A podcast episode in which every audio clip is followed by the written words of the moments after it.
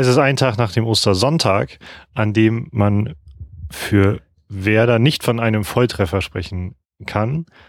Was dagegen ein Volltreffer war, war, war nicht mein Einkauf von Würstchen, aber Mathis Grillkünste am selbigen. Und äh, nur so konnte ich das Spiel mit einem, mindestens in der ersten Halbzeit, mit einem Lächeln verfolgen. äh, Matthias Althoff, schön, Hallo. dass du auch heute wieder dabei bist. Hallo Lars Lieber. Ich freue mich auch sehr, dass du heute wieder in meinem Jugendzimmer hier mit mir in der Heimat sitzt und wir uns schön über diese Spiele unterhalten können. Was extrem schwierig war, fand ich, zu verfolgen. Äh, nicht nur, weil das Spiel natürlich sehr frustrierend irgendwie war, sondern auch, weil wir extreme Probleme hatten mit Sky.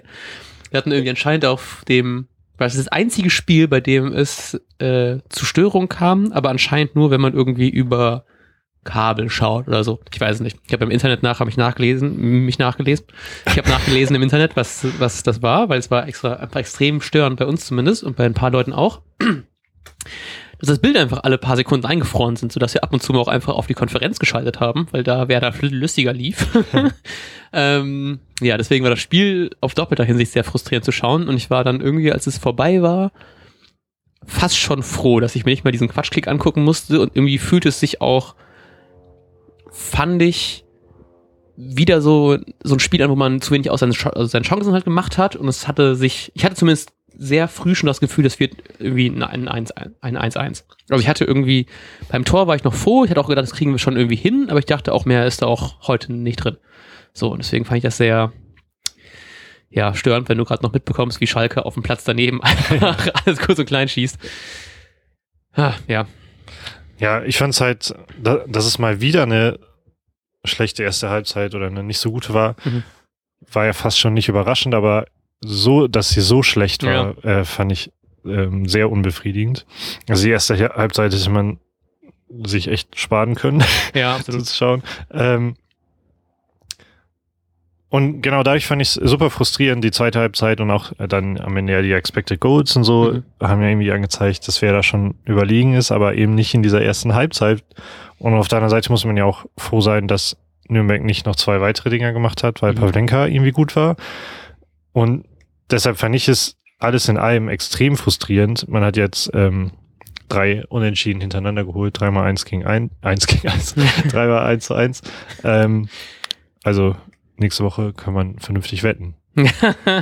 oh Mann, ich glaube, da wäre ich auch mit dem 1 zu 1 mehr als zufrieden. Ähm, Schalke gerade ja leider in Topform, seitdem ähm, die den Trainerwechsel gemacht haben. Jetzt fünf Spiele in, äh, fünf Siege in fünf Spielen. Wer da sieht das echt formtabellentechnisch schon wie bei Pauli auch relativ beschissen aus. Es gab drei Unentschieden, einen Sieg, ein Unent äh, eine Niederlage. Und das sind dann schon nicht so viele Punkte, die man sich da dahergeholt aus den Spielen. Ich glaube, ich habe irgendwo gelesen, dass es sechs von, kommt das hin? Das, ich weiß nicht, was das Spiel davor war. Ähm, ich hab, ich gucke es gerade auch, versuche es noch ganz schön nachzugucken. So, auf jeden Fall nicht mehr diesen, diesen wie, Aufschwung hat. Ich weiß nicht, es fühlt sich auf jeden Fall gerade wirklich alles so diese, dass diese Chancen schlechter verwerten noch mehr zum Problem werden, weil es irgendwie so dann dazu, wenn die erste Halbzeit wirklich so schlecht ist, ist es halt einfach unfassbar frustrierend. Ich fand die ganze Körpersprache in der ersten Halbzeit auf dem Platz war richtig schlecht. Es war einfach so ein, man war irgendwie nicht wach, man war nicht fokussiert und dann kommt man auch noch zu weniger Chancen, als, wir, als man sonst irgendwie kennt. Er hat ja sonst deutlich mehr Chancen gehabt, als in dem Spiel gefühlt. Und dann kann man da halt eben, wenn man 100 Chancen hat, dann macht man schon mal irgendwie zwei rein. Und jetzt werden es halt nicht mehr 100 Chancen, sondern nur noch so 50 und die sind auch nur noch halb so gut wie die anderen 100. Und dann wird das halt irgendwie langsam nichts mehr. Und gerade jetzt gegen Schalke sehe ich da tatsächlich relativ schwarz. Da werden wir natürlich noch im Vorbericht mehr drüber reden.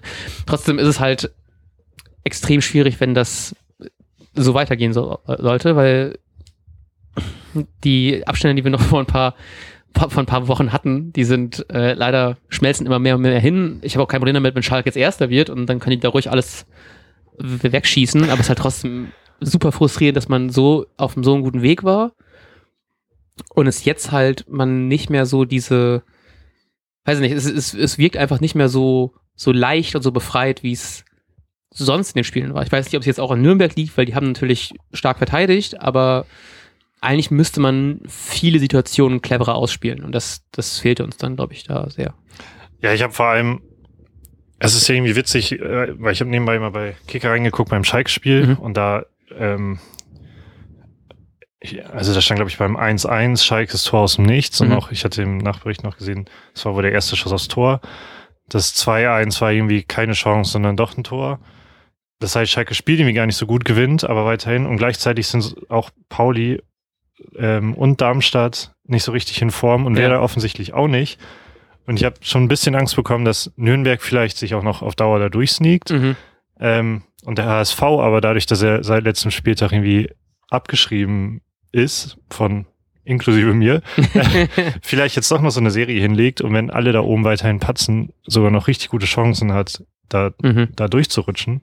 Deshalb ist es mir auch fast lieb, dass, wie du gerade gesagt hast, dass Schalke einfach Erster bleibt, dass wir und damit vielleicht sogar zumindest die letzten drei Spiele oder die letzten zwei Wünsche reichen, Mhm. ähm, gewinnt, ähm, damit eine klarere Struktur da oben reinkommt. Ja, absolut. Also die letzten beiden Spiele von Schalke sind nämlich gegen St. Pauli und Nürnberg. Ja, ich meine auch gesehen zu haben, dass die, dass es, ich weiß gar nicht, was der Zwischenstand war, auf jeden Fall Schalke irgendwann drei von fünf Toren schon geschossen, hatten, glaube ich, dabei auch drei Torschüsse. Also von daher ist es wirklich so ein bisschen das, das Anti-Bremen, was aus sehr wenigen Chancen sehr viele Tore erzielt und Werder braucht halt einfach deutlich mehr.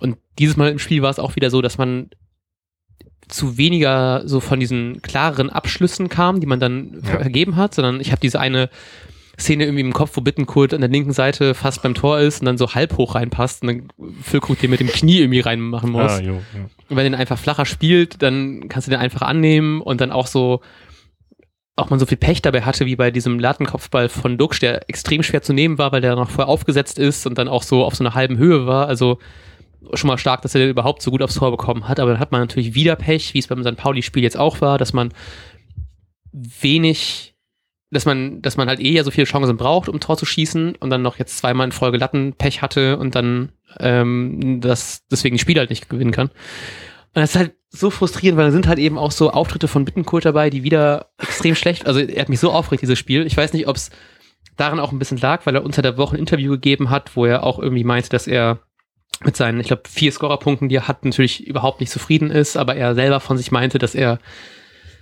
eigentlich gute bis sehr gute Spiele immer gemacht hat und das finde ich schon nicht so unbedingt. so.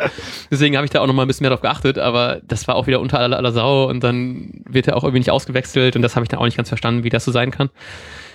Ja, und dann ist halt super frustrierend, wenn er dann auch solche Chancen so kläglich vorbereitet, vorlegt und selber die Möglichkeiten, die er hat, nicht macht. Das war dann, glaube ich, diesem Spiel ist mir das noch, vielleicht wegen des Interviews auch noch ein bisschen mehr aufgefallen als sonst, aber es war schon echt schlimm. Ich fand es diesmal auch komisch, weil mit Bittenkurt halt mal wieder nichts los war und dann geht Mhm. Schmid raus. Ja, Schmid genau. kommt rein und Schmidt hat, also hat wieder stattgefunden und Mhm. eben mehr gebracht als Bittenkurt. Das fand ich schon ein bisschen unverständlich. Einerseits, dass eben nicht Schmidt von Anfang an spielt und wenn, dann nimmt auch Bittenkurt raus, Ja. der irgendwie nichts hinkriegt. Ähm, meinst du, das ändert sich oder bleibt man, weil man, weil Bittenkurt so erfahren ist, Ja. wie ist das? Ich habe da tatsächlich auch ein bisschen Angst, weil ich hätte von seiner Leistung her hätte ich gedacht, der kann eigentlich nächstes Mal nicht wieder spielen. Aber dadurch, dass er halt auch nicht ausgewechselt worden ist, fühlt sich halt so an, als wäre er so trotz schlechter Leistung irgendwie gesetzt. Und ich finde es halt super schwierig, weil ich traue ihm an sich ja auch voll zu, dass der halt dieser Unterschiedsspieler sein könnte, wenn er nicht auch gerade in so einer irgendwie so einer komischen Form wäre. So, und das nervt mich halt voll, dass ich dann jedes Spiel wieder aufs Neue denke, dieses Mal ist es vielleicht das Spiel, wo er dann das zeigt und so, aber irgendwie sind die Erwartungen halt dadurch, dass er halt irgendwie die Historie hat und den Marktwert und irgendwie ja auch das Talent an sich hat und die Fähigkeiten, dass er das halt eben eben einsetzen kann, aber er tut's halt zu selten. Und das ist halt schon frustrierend. Ich finde aber auch, dass ein, also ich fand ein Schmidt jetzt schon schon eine gute Einwechslung, so ist es nicht, aber ich fand ihn jetzt in den anderen Spielen zum Beispiel auch nicht so konsequent, dass er dann irgendwie dann auch gesetzt wäre. Und das ist dann so ein bisschen die Frage, wen Mhm. lässt man dann da rein? Ob man dann vielleicht auch irgendwie mit, weiß nicht, irgendwas mit Rapp dann irgendwie noch macht, der dann ja auch offensiv solide sein kann. Ähm, ich finde, da mangelt es halt auch so ein bisschen an Alternativen, von denen man weiß, dass die auf jeden Fall zünden werden. Ja, Weil ich fand, genau. Schmidt hat auch mal ein schlechteres Spiel gemacht, auch wenn er von Anfang an mal gespielt hatte. Und ist hier auch nicht so, also er hat ja auch lange keinen Startelf mehr so gespielt, wenn nicht irgendwie Verletzungen oder Ausfälle irgendwie dann, also kartenbedingte Ausfälle dann irgendwie waren. Deswegen, ich glaube, allein schon deswegen wird Bittenkurt wieder spielen, aber ich hätte leistungstechnisch vielleicht schon ganz gerne, auch sowas mal vielleicht als so jemanden auch mal als Joker zu bringen, so wäre natürlich auch ganz gut, weil er auch so über eine so eine Dribbelstärke kommen kann, die vielleicht dann gerade am Ende vielleicht noch mehr bringen kann. Aber ich sehe es leider auch nicht, dass er die nächsten Spiele nicht von Anfang an spielen wird. Ja, ich leider auch nicht, obwohl ich mir eben auch vorstellen könnte, dass er sogar als Joker besser funktionieren Ja. würde. Ähm, ich wollte, eigentlich will ich gerade auf was anderes hinaus, aber ich muss das kurz noch machen. Ich habe mir nämlich vorgenommen, noch meine These zum Dokument hinzuzufügen. Ja. Und zwar glaube ich, dass wir uns die nächsten Spiele weiterhin zwar über mitten kurz Leistung aufregen werden, aber ähm, meine These wäre, dass er dann halt nämlich dieses eine entscheidende Tor, von dem wir später reden und bei dem wir ausflippen, ob es dann für die Relegation ist oder für den Aufstieg, weil ich eigentlich dran glaube, glaube ich, dass Bittencourt dieses Tor schießt. Okay, und, das finde ich ähm, Das würde mir überhaupt nicht passen, muss ich sagen. äh, aber ich befürchte, dass das so passiert. Ähm, ansonsten wollte ich eigentlich darauf hinausgehen, dass es ja wieder auffällig war, erste Halbzeit Grütze, zweite Mhm. Halbzeit gut und auch wie in vielen der anderen Spiele, und ich glaube, die Elf Freunde haben das auch thematisiert, sie hatten einen kleinen Beitrag, irgendwie fünf Thesen zu Werder Mhm. aktuell, Ja. ähm, wo es ja darum geht, was Tobi Escher, glaube ich, auch in seiner Kolumne schon angesprochen hat, dass die Mannschaften mehr und mehr dieses Werder-System entschlüsseln, das Zentrum zubauen, Mhm. vier Mann gegen Mann spielen und stark pressen. Und das Mhm. alles ist aber in Kombination extrem anstrengend, Mhm. weshalb es logisch ist, dass Werder über die letzten Minuten immer viel noch kommt Ah, weil die Mannschaften das halt nicht durchhalten können. Ähm, und natürlich gibt das auch mehr Räume und so, wenn, wenn es eben nicht so Ja. funktioniert, wenn der Spielaufbau besser läuft. Und das ist, glaube ich, auch ein Grund, warum ein Bittenkurt am Ende besser zünden könnte, weil, weil er technisch gut drauf ist ähm, und nur dann eben, glaube ich, Raum und Zeit braucht, mhm. um richtige Entscheidungen zu treffen. Und die sind dann eben eher am Ende des Spiels da. Und gleichzeitig, ähm, was auch in diesem Elf-Freunde-Artikel noch mit drin stand, im Nachhinein muss ich irgendwie sagen, stimmt eigentlich. Es gab allein zwei, zwei Chancen von Nürnberg oder zwei Situationen auch, wo, wo wir uns beim Gucken gefragt haben, wo ist denn die Abwehr geblieben, Ja, quasi, ja. weil der Ball so durchgekommen ist. Ähm, und es fehlte dieser Ankerspieler Toprak richtig krass. Ja. Und halt nicht nur in dieser ähm, defensiven Stabilität bei solchen Situationen, sondern eben auch, auch im Spielaufbau, weil kaum ein Spieler so intelligent ist, das Mhm. ähm, aufzubauen. Und ein Groß eben äh, in der Innenverteidigung jetzt spielt, obwohl er, müssen wir alle mittlerweile sagen, auf der 6 extrem gut funktioniert Ja. hat. Ähm, und ich hätte ehrlich gesagt nicht gedacht, dass ein Ausfall jetzt gerade so wehtun würde. Ja, voll. Ähm, weiß man, ah, ist noch gleich, ich wollte gerade nebenbei schauen, während du geredet hast, was, ähm, was die Diagnose ist, aber die wird erst in der nächsten Woche gemacht und dann die genauere Ausfallzeit bekannt gegeben. Deswegen ist leider nicht klar, ob er für die nächsten Spiele dabei sein wird. Ich, ich denke fast schon, also äh, Schalke spielt gerade so gut, dass ich gar nicht so, dass es mir nicht so wehtun würde, wenn er nur gegen Schalke spielen würde, weil wir das Mhm. Ding wahrscheinlich eh verlieren werden. Ähm, Sage ich jetzt mal sehr, sehr negativ, aber geht natürlich auch irgendwann um Torverhältnis, weil das ja auch dann da oben relativ, kann relativ eng werden noch irgendwann. Ähm, ja, ist halt schon extrem fr- frustrierend. So, man hat sich so gefreut, dass er wieder mitspielen konnte gegen, gegen St. Pauli, dann auch erst von der Bank gekommen halt, aber es war dann so ein bisschen wieder diese Hoffnung, dass er doch noch, anders als erst angekündigt, ein paar Spiele diese Saison spielen wird. Es ging ja erst so tatsächlich schon Richtung Saison aus, höchstens so die letzten Spiele, das letzte Spiel vielleicht mitnehmen. Und jetzt hat man halt wieder so eine Wadenverletzung, was ja wieder sein, sein, seine absolute Problemzone ist. Und ich fand es so lustig, weil es gab unter der Woche, ähm, habe ich das ein paar Mal gelesen, ob man mit Toprak noch verlängern sollte überhaupt. Und jetzt auch irgendwie von der, ich weiß nicht, ob es von der Deichstube direkt war, weil ich habe das nur gesehen als Tweet, dass es aus der Deichstube irgendwie zitiert war, dass man, dass eine Vertragsverlängerung äh, relativ unwahrscheinlich ist. Und da wollte ich auch mal fragen, was, wie fändest du, man sollte mit Toprak verlängern, trotz dieser Verletzungshistorie? Ähm, ja, halt nicht zu jedem Preis. Und ich kann mir auch vorstellen, dass das natürlich ein Stück weit Mhm. Entscheidend ist, weil wenn Toprak nochmal unterschreibt, wird es vermutlich ja, kann ich mir auch vorstellen, die letzte Station. Mhm. Ähm, auf der anderen Seite habe ja, hab ich heute mal drüber nachgedacht, vielleicht will Toprak tatsächlich ja sogar gar nicht mehr spielen, aber hätte er das vielleicht schon angekündigt und Ja. ist es nicht eigentlich zu früh dafür, dafür noch, dass er noch so gut ist? Ja. Aber die Verletzungen nerven ja gerade richtig krass. Ich bin ehrlich gesagt auch schon ein bisschen, also manchmal bin ich auch schon im Spiel genervt, weil jedes Mal, wenn Toprak mal liegen bleibt, macht man sich Sorgen, Ja. dass der für ein paar, drei Monate wieder rausfliegt. Und jetzt stand gerade auch ja schon irgendwo wieder, ähm, wobei ich nicht weiß, ob das rein interpretiert wurde, Wunderheilung, Fragezeichen, ist er doch Oh. schon wieder gegen Schalke dabei. Und ich muss zugeben, dass mich das ein bisschen nervt, ja, ähm, aber er ist halt unfassbar wichtig, ja. äh, aber er wird auch teuer, deshalb muss ich sagen, ich bin da, wenn man wie ein anderes halbwegs Gutes holt, der nicht ständig verletzt ist, wäre das Ja. für mich eine logische Entscheidung. Ja. Ich finde, wenn er spielt, man merkt halt eben, was er für eine extreme Präsenz hat und was für eine extreme Absicherung einfach da ist. Ich habe auch das Gefühl, das ist auch wirklich nur ein Gefühl, dadurch, dass er halt eben auch so eine Spielintelligenz hat, dass auch die Verteidigung darum einfach besser fu- funktioniert, weil die halt eben auch wissen, die haben den da, der auch das alles einfach besser, besser abtimen kann, besser abpassen kann, der es alles besser anordnen kann irgendwie, dass es da einfach extrem Sinn macht, so jemanden dann hinten drin zu haben.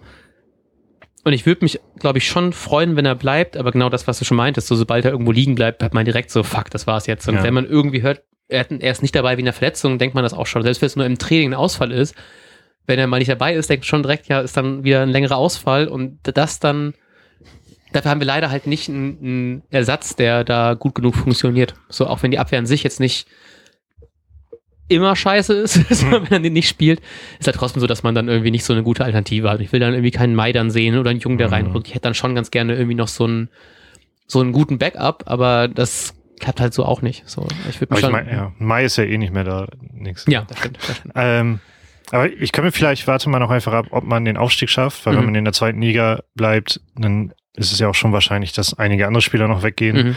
und man versucht dann vielleicht eine neue Stamminverteidigung aufzubauen, Mhm. Ohne eben einen Toprak. Also könnte ich mir auch gut vorstellen. Ich glaube auch nicht, dass ein Toprak noch ein zweites Jahr zweite Liga spielen wird. Also ich glaube, wenn er bleiben sollte, nur wenn wir aufsteigen.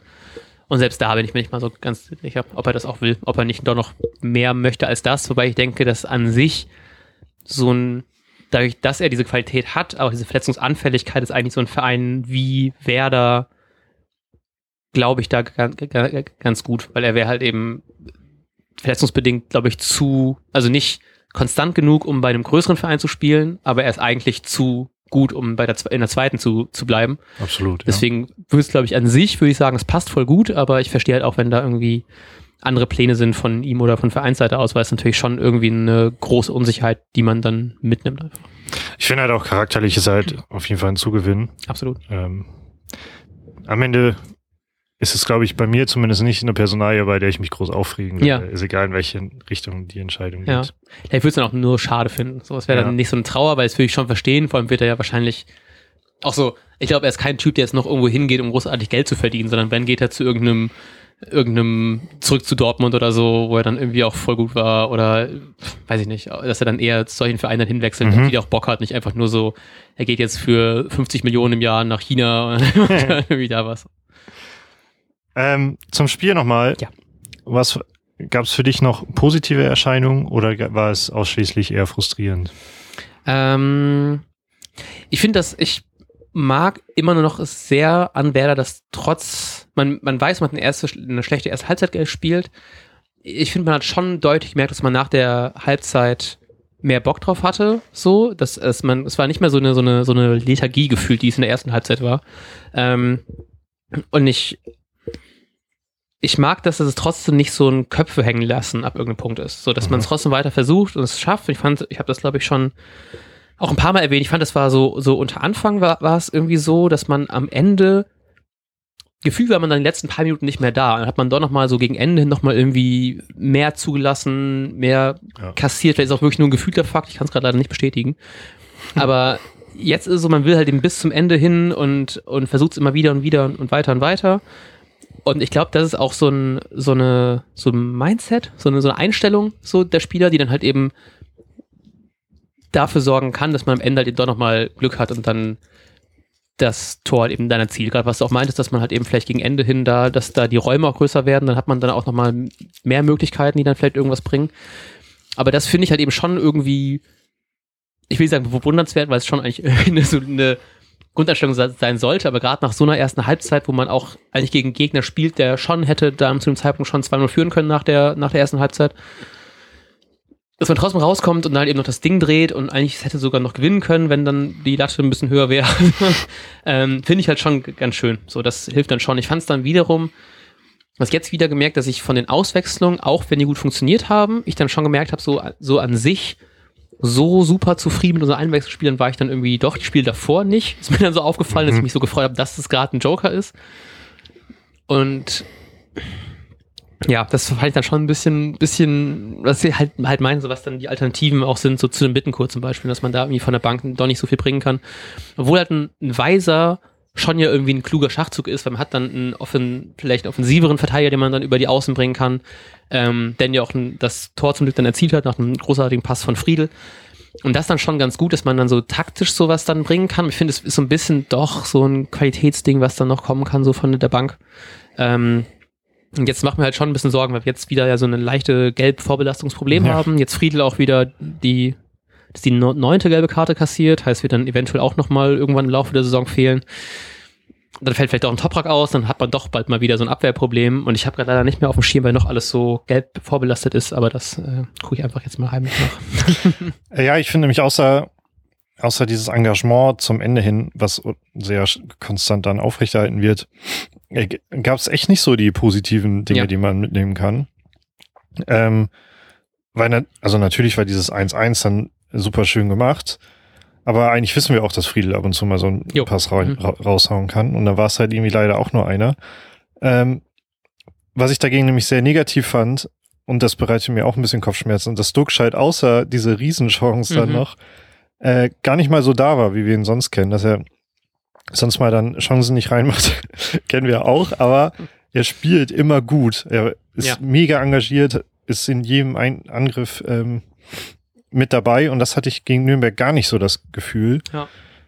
Ich finde sein, er sah auch super unzufrieden ja, aus und war ja bestimmt. Ähm, aber ich habe immer Angst, wenn Leute zu frustriert sind, dass sie halt nicht aus dieser Spirale wieder rauskommen. Ja. Und das können wir halt gar nicht. Ne? Ja, genau. Ja.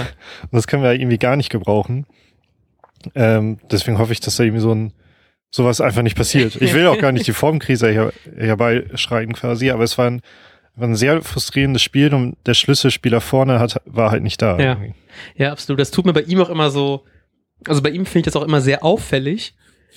Und dass er, also wenn er mal schlecht spielt, dass er einfach so sehr dieses, dieses genervte, traurige irgendwie, ja. also immer so ansieht. Und deswegen gab es ja auch diese eine, ich weiß nicht, gegen wen es war, wo er dann nach seinem Tor in der zweiten Halbzeit so ein paar Schellen bekommen hat von seinen Mitspielern.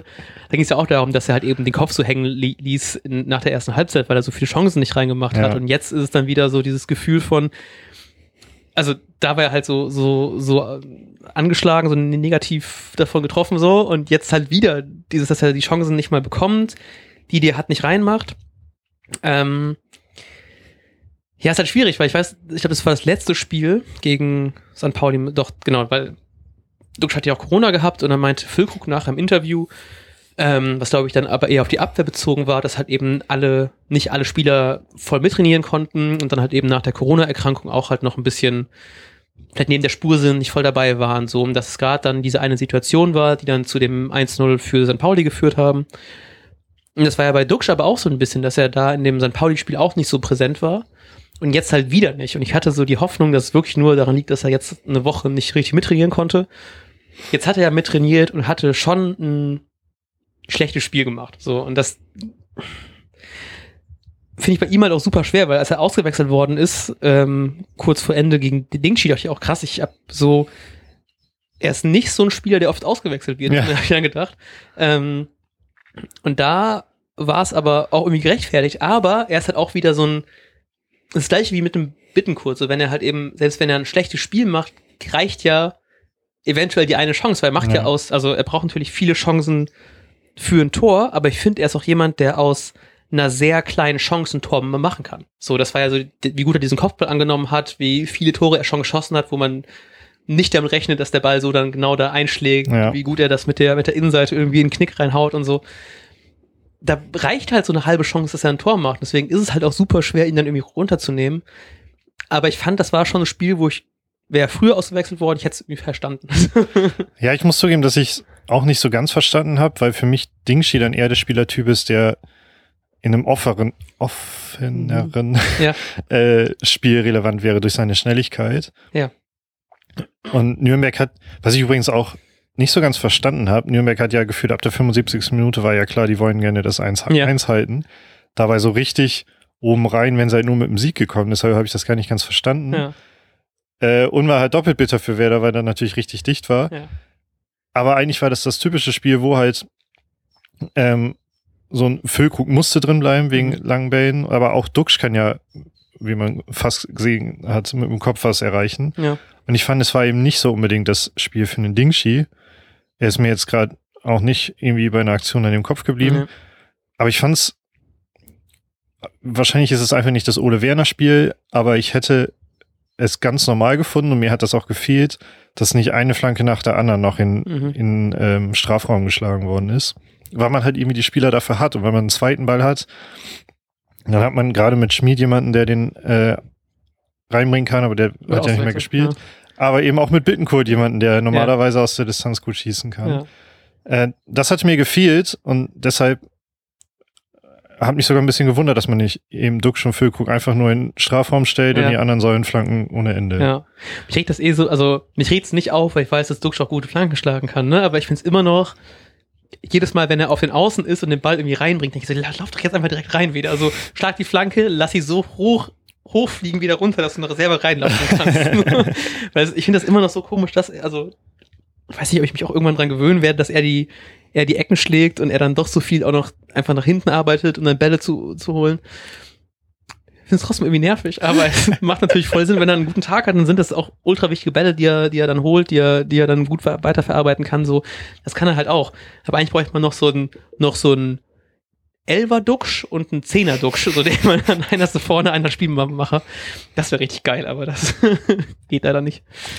Traumvorstellung. Ja, ähm, ich möchte noch ganz kurz die äh, Karten nachreichen. Ich habe das nämlich jetzt nachgeguckt. Und zwar haben wir da echt ein Problem. Das habe ich irgendwie ähm, schon fast schon wieder verdrängen wollen. Also Marco Friedl äh, mit neun gelben Karten ist ganz oben dabei. Und dann haben wir Groß, Duck, Schwelkovic und Gruev, die alle vier gelbe Karten haben. Das heißt, im schlimmsten Fall könnte es sein, dass wir irgendwann ohne Friedl, ohne Velkovic und verletzungsbedingt auch ohne Toprak spielen.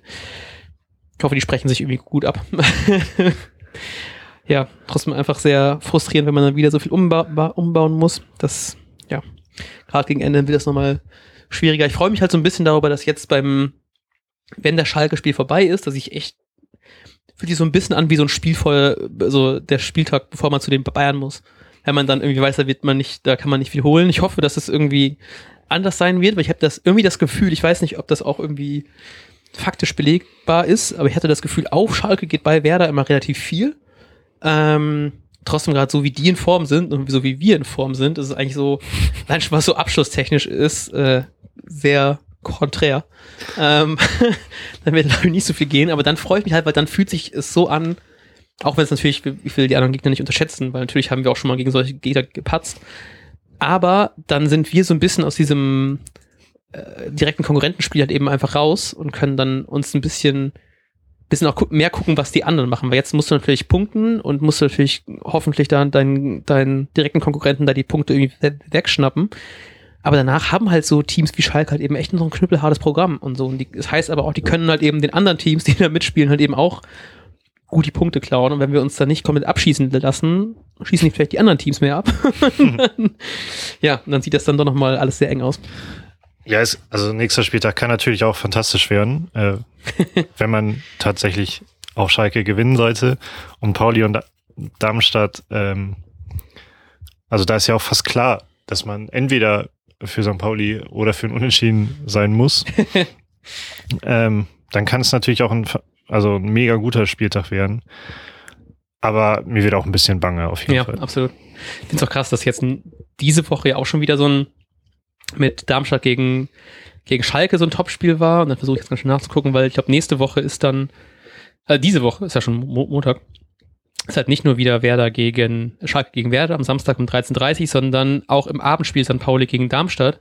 Heißt, es sind wieder so diese direkten Duelle dann wirklich auch am gleichen Spieltag. Also dass es nicht nur ist, dass die drei spielen gegen irgendwelche schlechteren Teams und dann die, die anderen beiden gegeneinander, sondern es wirklich direkt so Schlag auf Schlag jetzt kommt. Das macht mir schon irgendwie. Ich, ich finde es super schwer, weil ich das gar nicht abschätzen kann, was ich dann mö- möchte da. Ja. Also, so, ich wünsche natürlich, dass Pauli mit hochkommt, aber irgendwie will ich auch irgendwie diesen zweiten Platz gefestigt haben. Deswegen einfach, ich hoffe sehr, dass man irgendwie Leo Bittencourt so frustriert war, dass er jetzt auch richtig aufdreht im nächsten Spiel und Duxch auch und dann machen die vielleicht endlich ihre Dinger so rein. Aber Leo Bittencourt hat doch eigentlich ein ganz gutes Spiel gemacht. Ja, hat er, hat er ja bestimmt, sagt er bestimmt auch noch danach. ähm, muss ein bisschen auf die Zeit gucken, ähm, weil ich ja noch einen Zug gleich erwischen muss. Ich glaube, wir können auch zu Kicktip kommen, Sehr gut. wenn du nichts weiteres hast. Ich glaube, ich habe gerade nichts weiteres.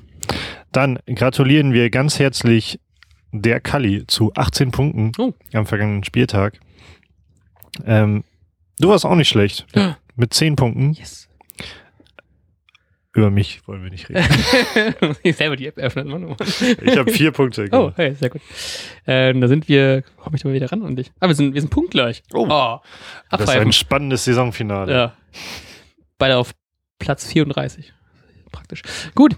Ähm, dann hören wir uns zum Vorbericht fürs Schalke-Spiel. Das ist Samstag 13.30 Uhr, wahrscheinlich am Freitag oder so. Ja, oder Donnerstag. Donnerstag.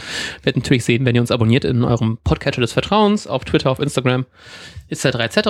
Äh, wir bedanken uns herzlich fürs Zuhören. Wir bedanken uns ganz herzlich für alle Rezensionen, Kommentare etc., die ihr gerne weiterhin für uns da lassen könnt. Das würde uns sehr freuen, hilft uns sehr weiter.